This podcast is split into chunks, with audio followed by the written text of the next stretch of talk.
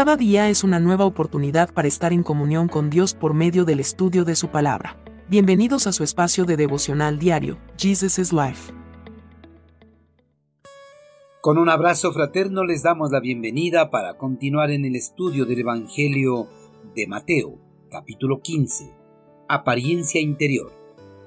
Entonces Pedro le dijo a Jesús, Explícanos la parábola que dice que la gente no se contamina por lo que come.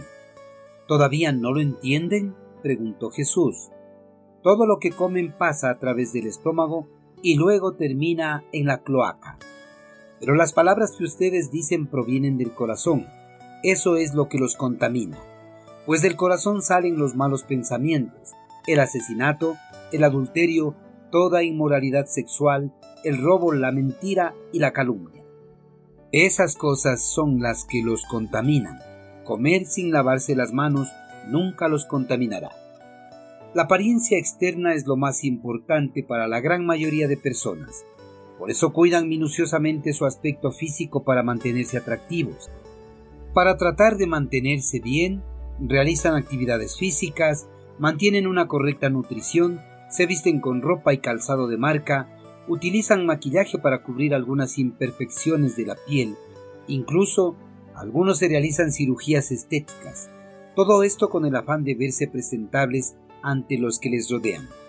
Al preocuparse tanto de cuidar su apariencia externa, se olvidan de cuidar su apariencia interna, la cual es más importante, ya que de ello dependerá que una persona lleve una vida en conformidad a la voluntad de Dios, cumpliendo y obedeciendo su palabra. En el pasado los líderes de la religión judía se habían olvidado de cultivar y cuidar su apariencia interna por preocuparse tanto por su apariencia externa.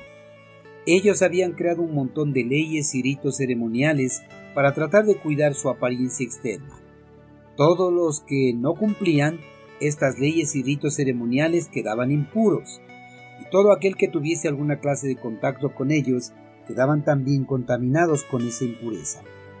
En cierta ocasión, los discípulos de Jesucristo se sentaron a la mesa sin lavarse las manos, lo cual causó una gran controversia, ya que al no lavarse las manos estaban incumpliendo un rito ceremonial de purificación, por lo cual, a la vista de los líderes religiosos, los discípulos de Cristo estaban contaminados por la impureza del pecado.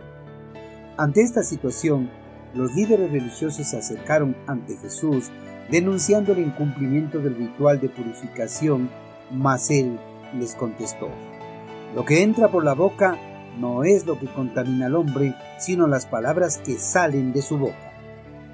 La respuesta dada por Jesús a los líderes religiosos no estaba clara para sus discípulos, razón por la cual Pedro se acercó a su maestro y le pidió que les explicara esa parábola que acababa de pronunciar. Jesús les explicó que toda la comida que come el hombre atraviesa todo el aparato digestivo y luego termina en el retrete sin causar ninguna afectación espiritual al hombre. En tanto que las palabras que salen de la boca o son pronunciadas, éstas sí pueden ocasionar una afectación espiritual, porque todas esas palabras provienen del corazón del hombre, ya que en ellas se albergan todos los malos deseos, los malos pensamientos, el asesinato, el adulterio, toda inmoralidad sexual, el robo, la mentira y la calumnia. En pocas palabras, en el corazón se encuentra todo lo malo del hombre y se manifiesta al exterior por acciones. Como por palabras, haciendo de esa manera que el hombre se contamine con el pecado.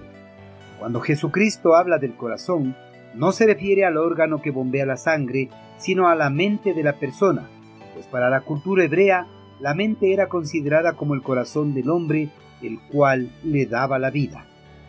Queridos hermanos, a nuestro amado Padre Celestial no le importa nuestra apariencia externa, lo que le importa a Él es nuestra apariencia interna, lo que tenemos albergada en nuestra mente, ya que de eso dependerá nuestra manera de relacionarnos con Dios y con todas las personas que están a nuestro alrededor.